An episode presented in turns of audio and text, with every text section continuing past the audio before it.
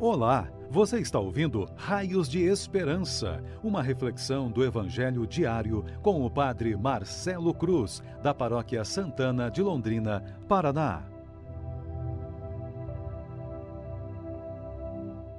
Caríssimos irmãos e irmãs, hoje, sexta-feira, temos a alegria de celebrar a solenidade do Sagrado Coração de Jesus e vamos ouvir e refletir sobre o Evangelho de João, capítulo 19, versículos de 31 a 37.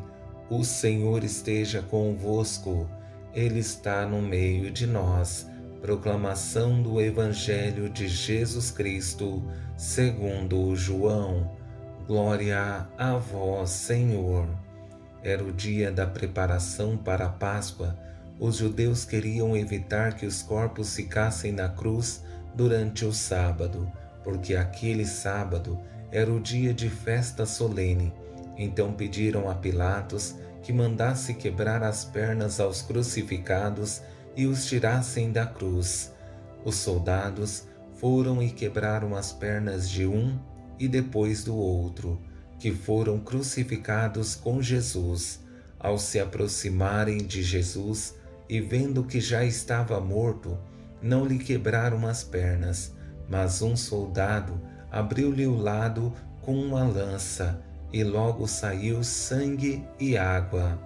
Aquele que viu dá testemunho, e seu testemunho é verdadeiro, e ele sabe que fala a verdade, para que vós também acrediteis. Isso aconteceu para que se cumprisse a escritura que diz: Não quebrarão nenhum de seus ossos. E outra escritura ainda diz: Olharão para aquele que transpassaram. Palavra da salvação. Glória a vós, Senhor. Caríssimos irmãos e irmãs, hoje estamos celebrando a solenidade do Sagrado Coração de Jesus um dia especial em que celebramos o padroeiro de nossa Arquidiocese de Londrina, um dia especial em que olhamos para o coração de Jesus, que está exposto em seu peito, para nos revelar o amor que tem por nós. Por isso, nesse dia somos convidados a abrir o nosso coração, para que o Senhor venha e estabeleça sua morada em cada um de nós tendo presente a beleza nesse Evangelho que relata os momentos finais de Jesus, percebemos que a crueldade não chega ao fim, porque a preocupação não é o assassinato que cometeram do lado de fora da cidade de Jerusalém, mas sim a festa da Páscoa, que era mais importante para eles. Tendo presente esse contexto, vou conduzir nossa reflexão a partir de três momentos que nos ajudarão a compreender melhor esse roteiro cruel. No primeiro, o pedido a Pilatos. No segundo, a atitude cruel dos soldados.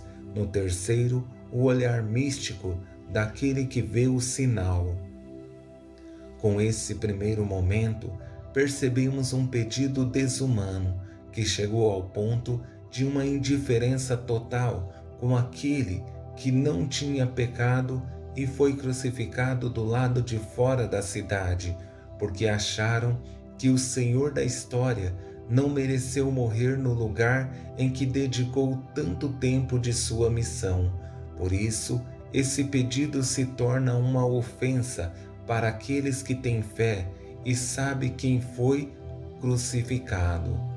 Os judeus queriam evitar que os corpos ficassem na cruz durante o sábado, porque aquele sábado era dia de festa solene. Então pediram a Pilatos que mandasse quebrar as pernas aos crucificados e os tirasse da cruz. O autor da vida, que acompanhou o povo de Deus em sua libertação no Egito, esteve presente com o Pai em todos os momentos em que acompanhou o povo, não pôde atrapalhar uma festa que só aconteceu através da ação do Pai para libertar o povo. Seu corpo não pode ficar exposto, porque atrapalharia a festa. Isso continua acontecendo quando deixamos que o nosso pecado ocupe espaço em nossas vidas e não damos lugar para Deus. E chegamos ao segundo momento, que é o mais exigente, porque a atitude dos soldados diante daqueles que foram crucificados precisou terminar com tudo aquilo o mais rápido possível.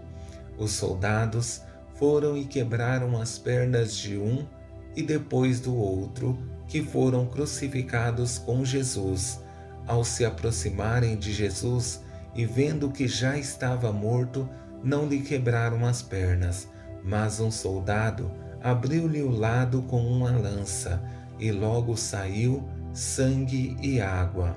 Aquele que sofreu durante aproximadamente três horas na cruz sofre o golpe com uma lança no seu lado que atinge o seu coração, e deste sai sangue e água, que nos recorda os dois sacramentos mais belos da Igreja: a água, que somos mergulhados no batismo, e por ela somos lavados e purificados de todos os nossos pecados, e o sangue, que nos recorda a experiência da Eucaristia, Deus que se oferece como alimento para nos nutrir da sua graça e do seu amor.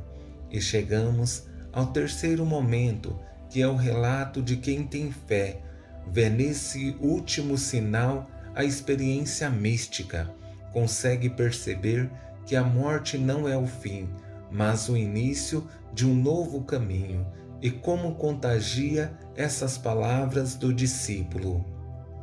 Aquele que viu dá testemunho, e seu testemunho é verdadeiro.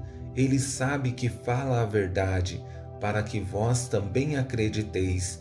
Isso aconteceu para que se cumprisse a Escritura que diz: Não quebrarão nenhum de seus ossos.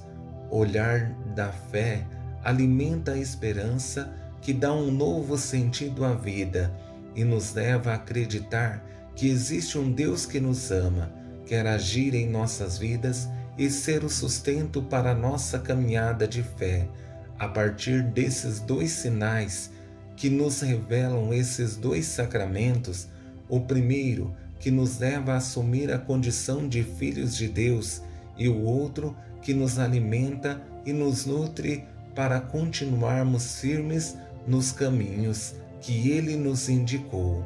Que essa solenidade do Sagrado Coração de Jesus seja uma motivação para continuarmos confiando que do coração de Jesus brota o amor que nos sustenta e nos motiva a viver e testemunhar nossa fé nesse Deus que nos ama e está de coração aberto, disposto a continuar nos amando e agindo em cada um de nós. Louvado seja nosso Senhor Jesus Cristo, para sempre seja louvado. O Senhor esteja convosco, Ele está no meio de nós. Abençoe-vos, Deus Todo-Poderoso, Pai, Filho e Espírito Santo. Amém.